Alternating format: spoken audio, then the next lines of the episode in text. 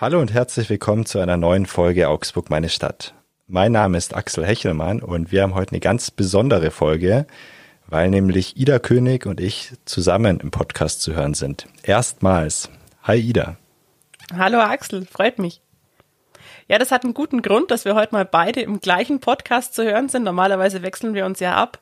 Aber dieses Jahr war so besonders, dass wir einfach beschlossen haben, dass wir zum Ende des Jahres dieses Jahr auch im Podcast mal zusammenfassen wollen und auch so ein bisschen darüber sprechen möchten, wie sich unsere Arbeit in der Corona-Krise verändert hat und ähm, möchten auch festhalten, was in unserem Podcast-Jahr passiert ist, also welche Folgen uns auch irgendwie überrascht haben, welche Gäste wir da hatten, ähm, welche Eindrücke uns auch geblieben sind und was wir so mitgenommen haben, was wir gelernt haben. Und dazu möchten wir dann auch immer mal wieder Auszüge aus Gesprächen einspielen, die wir in diesem Jahr im Podcast geführt haben. Axel hat zum Beispiel eine Folge dabei mit einem Feuerwehrmann, der uns von teilweise ganz grausamen Einsätzen erzählt hat und wie er die verarbeitet. Oder es geht auch um eine Augsburgerin, die sich gegen Sexismus zur Wehr setzt. Ja, Ida, jetzt ist es leider so wegen Corona, dass wir nicht am gleichen Ort sitzen, wie es in diesem Jahr irgendwie schon oft der Fall war. Du bist ja zu Hause in Friedberg in deinem Home-Studio quasi. Ich habe mein Home-Studio gebastelt äh, mit Dingen, die ich gestern noch in der Redaktion mitgenommen habe. Ähm, ja, wir dürfen auch jetzt im Lockdown nicht mehr im gleichen Büro sitzen, versuchen so viel Abstand zu halten wie irgendwie möglich. Und ähm, deswegen habe ich mir eins unserer Mikrofone mit nach Hause genommen, sitze jetzt hier in meinem Büro. Das ist eigentlich ja ein Gästezimmer. Das ist jetzt mittlerweile seit März eigentlich mein Büro. Hab's mir hier wohnlich eingerichtet und ja, heute probieren wir das jetzt eben, weil wir sehen uns zumindest im Video. Äh, jeder nimmt seine Tonspur extra auf und jetzt hoffen wir, dass das auch funktioniert. Und Axel sitzt im Studio bei uns in Lechhausen. Genau, ich bin in Lechhausen und ähm, irgendwie ist es auch ein bisschen eine symbolische Szene für dieses Jahr, die ja auch für unseren Podcast besonders war. Wir haben den teilweise ausgesetzt im April und Mai, einfach um uns zu schützen, unsere Gäste zu schützen. Wir haben immer wieder Podcasts aufgenommen per Video. Und es war auch teilweise wirklich schwierig, Gästeanfragen durchzubekommen. Also wirklich Gäste zu erreichen und sie auch einzuladen. Willst du kurz sagen, woran das lag? Ja, ist klar. Also natürlich ist es auch schwierig, wenn jetzt jemand für ein Unternehmen spricht oder so, ähm, muss er natürlich von dort erstmal das Okay bekommen, dass er überhaupt ähm, sich mit jemandem außerhalb des Unternehmens treffen darf. Dann wollen wir ja auch vorsichtig sein und ähm, jetzt niemanden zu uns ins Studio bitten und dem ein Risiko aussetzen. Ähm, bestimmte Folgen kann man vielleicht auch über Video machen, wenn man jetzt aber wirklich äh, Menschen gar nicht kennt oder auch über heikle Themen sprechen will, ist es doch anders, wenn man miteinander im gleichen Raum sitzt und sich so ein bisschen kennenlernt und auch weiß, wer sitzt mir da gegenüber, mit wem unterhalte ich mich da. Ähm, zum Glück hat es doch immer mal wieder geklappt und äh, wir hatten auch, ja, glaube ich, ganz spannende Folgen und haben uns dann auch immer mal wieder neue Dinge überlegt. Bei mir war zum Beispiel im Sommer mal die Band John Garner zu Gast, die waren dann gleich zu dritt da und ähm, damit wir da eben kein Problem kriegen, haben wir uns einen Tag gewählt, an dem in der Redaktion sonst keiner da war und haben uns dann bei uns in den ganz großen Konferenzraum gesetzt, ähm, haben uns im Raum verteilt. Jeder hat sein eigenes Mikro mitgebracht, was jetzt bei einer Band zum Glück ganz gut geht. Die haben selber welche, dass wir auch da eben ja kein Risiko haben, also dass wir nicht ins gleiche Mikro sprechen, aber es hat ja auch für uns was ganz Schönes. Wir haben unser Studio so ein bisschen technisch aufgerüstet, können jetzt mittlerweile auch aufzeichnen, wenn jemand eben woanders sitzt und haben auch neue Mikrofone, die wir immer brav desinfizieren. Genau. Also wir haben auch was dazugelernt. Axel, wie war es bei dir? Ähm, ich musste mich nicht mit Gästen in einem riesigen Raum treffen, weil ich meistens nur ein oder zwei Gäste gleichzeitig da hatte. Wir haben uns dann zwar auch weit auseinandergesetzt natürlich, aber unseren ganz großen Besprechungsraum, wie du ihn gebraucht hast, habe ich jetzt nicht gebraucht. Bei mir war es teilweise so, dass ich eben per Video Podcast auch aufgenommen habe. Das war ganz spannend, gerade zuletzt mit einem angehenden Priester, einem 21-Jährigen, der aus dem Landkreis Eichach-Friedberg kommt. Und der macht im Rahmen seiner Priesterausbildung gerade ein Auslandssemester oder Auslandsjahr, besser gesagt, in Spanien. Und den konnte ich natürlich mal nicht eben einladen hier ins Studio tatsächlich haben wir es am Ende dann so gelöst, weil er auch technisch versiert ist, dass auch er seine Audiospur eigens aufgenommen hat und ich und dann haben wir das am Ende zusammengeschnitten. Hat eigentlich ganz gut funktioniert. Ida, wir wollen ja diesen Podcast ein bisschen gliedern nach drei Aspekten. Bisschen auf unser Podcast-Jahr zurückblicken, auf die Gäste, die wir hatten, auf die Geschichten, die sie erzählt haben und ähm, wollen erstmal darauf eingehen, was denn für uns besonders überraschend war. Später kommen dann noch die Aspekte lehrreich und eindrücklich dazu. Aber vielleicht kannst du erst mal kurz sagen, was war für dich besonders überraschend in diesem Jahr? Also wir hatten irgendwie eine ganz überraschende Begegnung, hatte ich mit einem Gast und zwar mit der Eileen, ähm, die sich gegen Catcalling einsetzt und da in Augsburg ähm, ganz aktiv ist. Und wir hatten sie schon eingeladen. Du hattest die Folge damals organisiert, konntest dann wegen Quarantäne selber nicht aufzeichnen. Dann habe ich die Folge übernommen. Und irgendwie haben wir beide schon so gerätselt, woher wir die Eileen eigentlich kennen. Die kam uns so bekannt vor, bis wir gemerkt haben, dass wir vor einiger Zeit schon mal eine Folge mit ihr aufgezeichnet hatten. Da ging es damals um Fridays for Future in Augsburg. Und ja, das war eigentlich irgendwie auch schön, jemanden mal wieder zu sehen, gerade ähm, sehr junge Menschen, wo man dann irgendwie mitkriegt, wie der Weg so weitergeht. Und das hat mich aber doch sehr überrascht und ähm, auch mit welchem Elan sie sich für verschiedene Themen eben einsetzt. Genau, da möchten wir jetzt gerne mal reinhören, was die Aideen dir denn zu sagen hatte. Beispielsweise schon beim Hinterherpfeifen oder aus dem Auto heraus anhupen fühlen sich Frauen einfach schon belästigt und das ja auch mit gutem Grund. Also eine Person pfeift dir ja nicht hinterher oder hupt dir aus dem Auto heraus oder macht eklige Geräusche, weil sie dir ein Kompliment macht. Die Person macht es, um, ähm, wie gesagt, dir Macht zu demonstrieren und dir zu zeigen, dass sie sich eben gerade das Recht herausnimmt, das zu machen. Und das ist ja auch etwas Ungefragtes. Genau. Also es ist ja schon so, dass Catcalling letztendlich überall auftritt. Also es ist auch eine Debatte in anderen europäischen Ländern beispielsweise und ist sicherlich ein globales Problem. Ähm, jetzt konzentriert ihr euch ja auf Augsburg und schreibt auch die Sprüche in Augsburg auf die Straße. Ähm, sind euch denn da Orte aufgefallen, an denen sowas häufiger vorkommt als an anderen?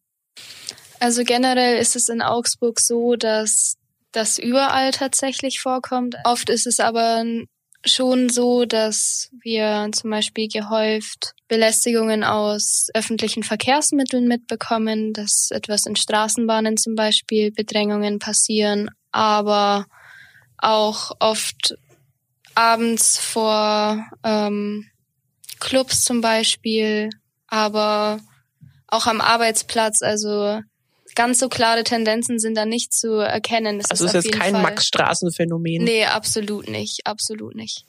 Genau, das war ein kleiner Ausschnitt aus dem Podcast mit Eileen, die sich gegen Catcalling, also gegen verbale sexuelle Belästigung in Augsburg einsetzt. Ähm, wer die ganze Folge nochmal hören möchte, die findet ihr bei uns auf der Webseite oder auch bei Spotify. Axel, wie ist es denn bei dir? Welche Folge hat dich am meisten überrascht?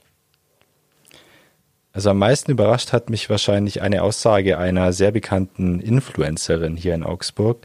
Edda Be Kind heißt sie, ihr folgen knapp 220.000 Menschen auf Instagram, was ja doch eine ganze Menge ist. Und sie hat tatsächlich entgegen meiner Erwartungen erzählt, wie viel sie eigentlich verdient im Monat. Und da hören wir jetzt auch mal kurz rein. Also pro Monat kann ich es jetzt nicht genau sagen, weil es ist halt jeden Tag, also es ist jeden Monat unterschiedlich. Ich muss mich selber auch um Jobs bemühen.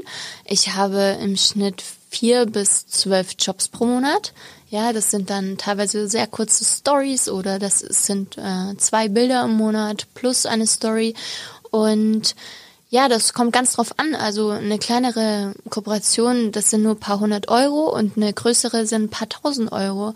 Von daher ist eigentlich alles möglich und ein guter Monat sieht ganz anders aus als auch mal ein schlechter Monat. Und da muss man natürlich auch haushalten können, dass es dann am Ende wieder passt äh, für einen schlechten Monat, wo einfach nicht so viel los war. Ja. Was ist ein schlechter Monat bei dir? Ja, wenn ich eben nur vier, fünf Kooperationen habe, dann kann ich zwar schon alles so zahlen, aber ich könnte mir jetzt nicht noch drauf einen Urlaub leisten, das sage ich ganz ehrlich. Also bei mir ist es nicht so, dass ich irgendwie mengenweise Geld auf dem Konto äh, anhäufe, ja, wie das vielleicht oft das Bild so bei manchen ist. Nee, also bei mir ist es nicht so. Also ich mache auch immer faire Preise. Für mich ist es so, dass wirklich beide Seiten was davon haben sollen. Ich würde niemals utopische Preise verlangen, wenn ich dann weiß, dieses Produkt kommt bei meiner Community gar nicht so gut an und das werden gar nicht so viele äh, Leute kaufen. Also es ist immer so voll der Unterschied. Ich habe jetzt mal, während du geredet hast, gerechnet oder versucht zu rechnen. Als Journalist ist man da meistens nicht so gut. Ähm, und das heißt, du verdienst so ungefähr, und diese Frage, ich weiß, sie nervt vielleicht auch ein bisschen, aber das interessiert sehr viele, ähm, verdienst wahrscheinlich so zwischen 5.000 und 15.000 Euro im Monat, kann man das so sagen etwa? Ja, das kommt gut okay. hin. Also eher im unteren Bereich. Okay.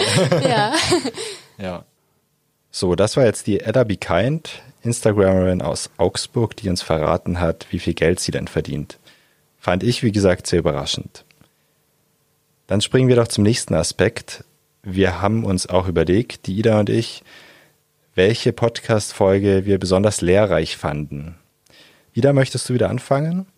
Kann ich gern machen. Ähm, ich habe jetzt tatsächlich im Vorfeld zu dieser Folge so ein bisschen gegrustelt und mal in die Folgen reingehört, die wir ähm, auch vor Corona aufgezeichnet hatten. Und ich muss ganz ehrlich sagen, ich konnte mich selber kaum mehr dran erinnern, weil gefühlt dieses ganze Jahr so durch Corona geprägt ist. Und dann habe ich aber eine Folge gefunden ähm, mit einer Kollegin, die bei uns als freie Mitarbeiterin tätig ist, ähm, Nadine Ellinger, und da war eine Hebamme dabei, nämlich äh, Lina Sundermann. Und äh, Nadine war zu dem Zeitpunkt hochschwanger. Mittlerweile ist das Kind da und gesund und das freut uns auch sehr. Ähm, wir hatten die Podcast-Folge tatsächlich am errechneten Geburtstermin äh, von Nadines Kind aufgezeichnet.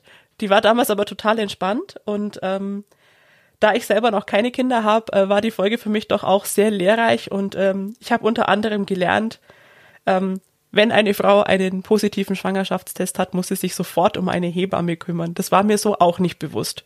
Genau, und in die Folge mit Lina Sundermann und Nadine Ellinger wollen wir an der Stelle auch nochmal kurz reinhören. Positiver Schwangerschaftstest, Hebamme anrufen. Es ist so. Umso früher, umso besser. Also ab der zweiten Woche melden sich die Frauen. Ähm, ist es dann auch so, man hört immer mal wieder von Hebammenmangel, Hebammennotstand, dass sich das in den letzten Jahren auch verschärft hat, dass man wirklich als werdende Mama da immer früher dran sein muss oder hat sich da gar nicht so viel geändert? Doch, definitiv. Also Hebammenmangel, Hebammennotstand ist definitiv da, definitiv ein Thema, was sich auch nicht so schnell ändern wird, weil natürlich mit einem Studium können auch nicht mehr ganz so viele Menschen diesen Beruf erlernen. Das muss man auch dazu sagen. Ist das aus Ihrer Sicht auch ein bisschen ein Nachteil am Studium? Ähm, ja, also klar. Ich finde, um eine gute Hebamme zu sein, braucht man kein Abitur. Ähm, auf der anderen Seite ist es natürlich ähm, auch eine höhere Wertschätzung und Anerkennung vom Beruf.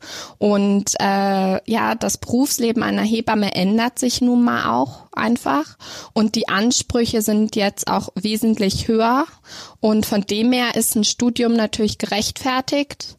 Aber gut, ähm, dadurch werden es jetzt nicht unbedingt mehr Menschen, die den Beruf erlernen können. Das ist natürlich auch ein großer Nachteil. Ja, das war die Hebamme Lina Sundermann aus Augsburg.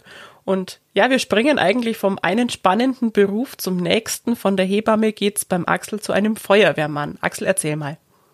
Ganz genau. Und zwar zu Friedhelm Bechtel, ein Berufsfeuerwehrmann aus Augsburg, den ich ebenfalls im Frühjahr zu Gast hatte. War wirklich sehr spannend. Er hat erzählt, was für harte, schlimme, dramatische Einsätze er erlebt, wie er die verarbeitet und ob er überhaupt nachts noch schlafen kann nach so manchem schweren Einsatz. Und da würde ich jetzt auch gern mit euch reinhören. Auch in der Stadt äh, wundert es mich jedes Mal, wie schnell da gefahren werden kann, dass zum Beispiel ein Motorblock rausreißt. Es sind äh, schwere Verletzten äh, in den Fahrzeugen, die wir dann retten müssen, die wir teilweise rausschneiden müssen. Und da ist man immer froh, wenn der Notarzt dann äh, mit uns vor Ort ist und der dann die Verletzten eben beruhigen kann, weil teilweise haben die ja so große Schmerzen und, und schreien auch äh, sehr, sehr lautstark. Und das ist, ist man dann froh, wenn der Notarzt dann eben die äh, verletzten Personen so äh, beruhigen kann mit einem, mit einem kleinen Spritzle, dass, dass, dass wir dann äh, ruhig arbeiten können. Ist uns ganz arg wichtig, weil diese Schreie, bringt man teilweise nicht mehr aus dem Kopf raus. Mhm. Haben Sie da ganz konkrete Erinnerungen an ein, zwei Fälle? Ja, ich hatte mal einen Einsatz äh, in der Herrenbachstraße. Da hat's äh, richtig heftig rausgebrannt und eine Person war dann quer auf dem Fenstersims gelegen und äh, war nicht mehr ansprechbar und man hat gemerkt, das war im vierten Obergeschoss, äh, je mehr das da brennt, je mehr die Flammen über ihn rausschlagen, desto weiter äh, rutscht er runter. Wir haben uns dann geeinigt, dass wir mit dem Drehleiterkorb äh, an der Wand, an der Hauswand entlang schleifen und falls er runterfällt, dann fangen wir mit der Drehleiter auf. Äh, das Problem war, dass ich eben in dem Drehleiterkorb drin war. Und wenn er dann runtergefallen wäre, dann wäre er auf mich draufgefallen, aber das haben wir so in Kauf genommen, weil wir wollten den retten. Und gerade noch vorher, wo er sich eigentlich fast nicht mehr halten konnte, äh, konnte dann in den Korb reingezogen werden und der ist dann auch äh, mit dem Hubschrauber abtransportiert worden das war so gerade so die letzte Sekunde, äh, wo er sich noch halten konnte. Und ich bin da froh und dankbar dafür, dass er nicht auf mich draufgekracht ist, weil sonst sehe ich jetzt hier nicht und äh, dürfte hier nicht mehr reden. Da äh, wäre ich schon schwer verletzt oder hätte es vielleicht gar nicht überlebt. Mhm. Also Wahnsinnsschilderungen, die Sie da ähm, erzählen. Ähm, und Sie bringen sich offenbar auch selbst in Gefahr immer wieder. Das ist richtig, das ist aber unser Job, das äh, machen wir.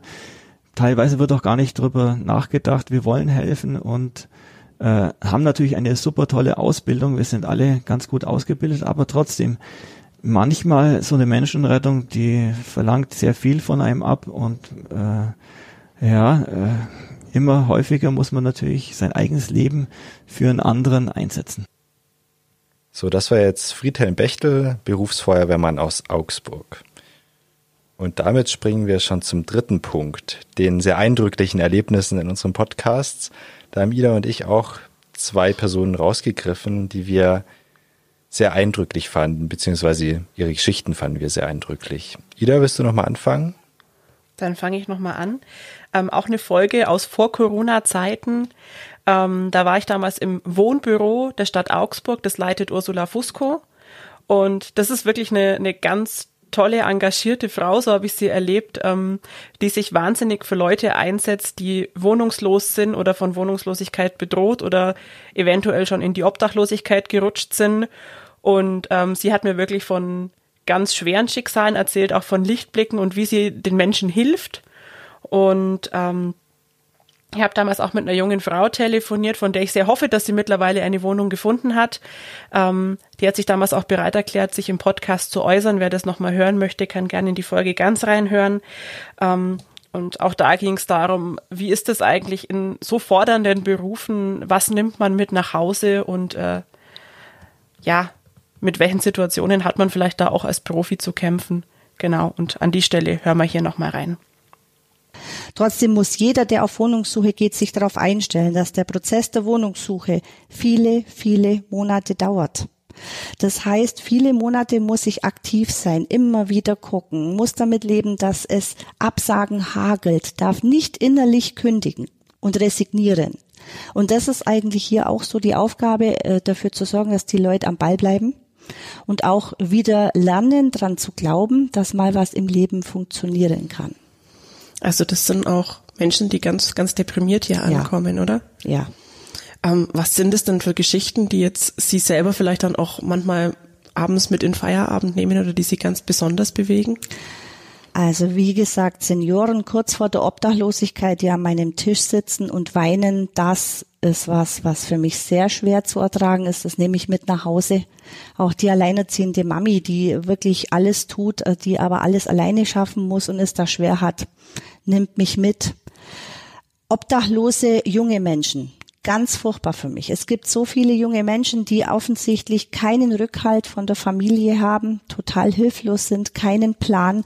Das ist was, das für mich, ich habe selber eine Tochter, die eine junge Erwachsene ist, das ist für mich ganz schwer auszuhalten, dass junge Menschen überhaupt keine Hilfestellung von den Familien haben. Das ist äh, für mich, ich glaube, ich will das auch gar nicht nachvollziehen. Da bin ich Mutti.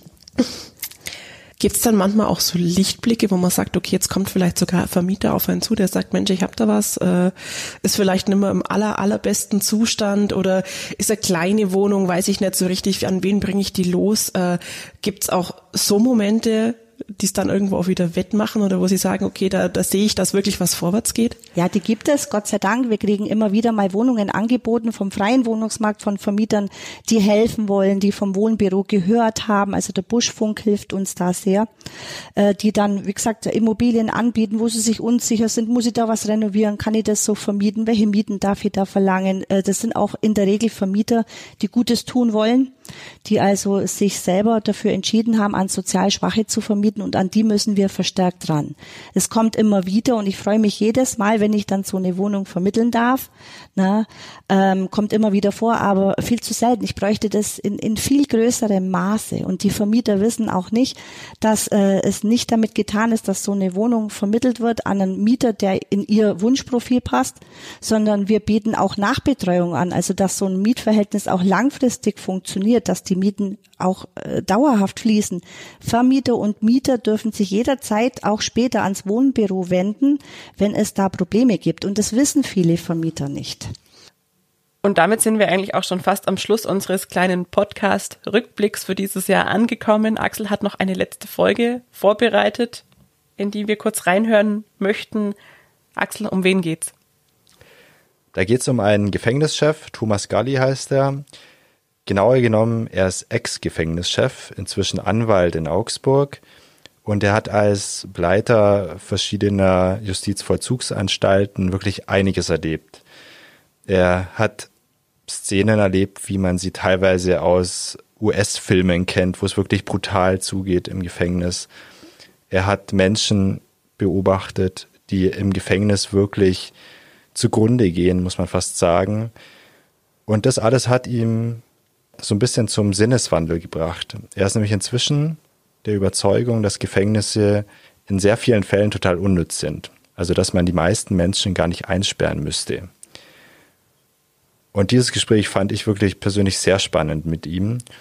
Und deswegen würden wir auch da jetzt in eine kurze Sequenz reinhören die beiden schlimmsten Vorfälle, wobei die Gott sei Dank jetzt nicht um nicht die Regel sind, aber das sind sozusagen die schlimmsten Vorfälle habe ich an der JV Straubing mitbekommen. Das ist ja in Bayern die Anstalt der höchsten Sicherheitsstufe. Und da war, äh, äh, wie gesagt, es, äh, es gibt relativ viele russlanddeutsche Inhaftierte, die also auch draußen sich mafiös verbunden haben und auch innerhalb der Anstalt weiter ihre mafiösen Strukturen auch äh, beibehalten und die haben zum Beispiel so eine Art Gemeinschaftskasse gebildet. Also da muss jeder Russlanddeutsche, der in die Anstalt kommt, muss dort äh, einzahlen und muss dort regelmäßig einzahlen und mit dieser Kasse werden dann Leute in Not äh, unterstützt. Und da gibt es einen Verwalter dieser Kasse und der hat sich eben aus daraus bedient und hat seiner Frau draußen äh, eine Kette oder sowas geschenkt. Und die hat es rumgezeigt und dann haben das andere Frauen mitbekommen und so kam das die Info dann wieder in die Anstalt und dann ist der vor so eine Art äh, internen Gerichtshof zitiert worden von den anderen äh, in einem Haftraum, da waren waren sie dann so 15 oder so. Und dann ist das Ganze eskaliert äh, und der Verwalter hat, äh, der sozusagen auf, äh, als Angeklagter war, wenn man so will, der hat dann auf äh, zwei andere eingestochen und einer, einen hat er getötet und der andere war schwerst verletzt. Oh, der ist dann in eine andere Anstalt verlegt worden, hat sich ein paar Wochen später ähm, selber umgebracht. Wir gehen davon aus, weil die Mafia ihm sozusagen gesagt hat, wenn du das nicht machst, dann muss deine Familie draußen drunter leiden. Also ist eine einzige Möglichkeit, da wieder rauszukommen. Aber das ist natürlich ein ganz extremer äh, Vorfall, der nicht an der Tagesordnung ist. Also muss ich vielleicht erst das Bild, das wir jetzt so bisher gezeichnet haben, noch ein bisschen äh, ergänzen. Wir haben ja jetzt wirklich über die schwersten Fälle äh, gesprochen. Äh, man muss aber eben wissen, nur sieben Prozent ungefähr der Menschen, die jetzt äh, von, den, sagen wir mal, ungefähr 60.000 Menschen, die jetzt, wo wir hier sprechen, hinter Gittern sind, sind etwa sieben Prozent wegen Sexualdelikten und auch ungefähr sieben Prozent wegen Tötungsdelikten in Haft. Das heißt, die weitaus überwiegende Mehrheit äh, hat keine von diesen schwersten äh, Verbrechen äh, begangen. Etwa die Hälfte von allen Gefangenen wird spätestens nach einem Jahr äh, wieder entlassen. Und um diese große Mehrheit von Inhaftierten geht's mir, geht es mir äh, vor allem. Ähm, das heißt, es sind eben Menschen, die sind sowieso nach einem Jahr wieder vollkommen in Freiheit. Und wenn ich in diesem Jahr oder länger sozusagen die Wahrscheinlichkeit unterm Strich letztlich eher vergrößere, dass sie wieder kriminell werden oder weiter kriminell werden, dann ist die Sicherheit der Allgemeinheit äh, ist damit äh, also nicht gedient, sondern äh, im Gegenteil. Also da brauche ich letztlich klügere und sinnvollere Wege, um mit diesen Straffälligen umzugehen. So, das war Thomas Galli, Ex-Gefängnischef, der über seinen spannenden Job gesprochen hat.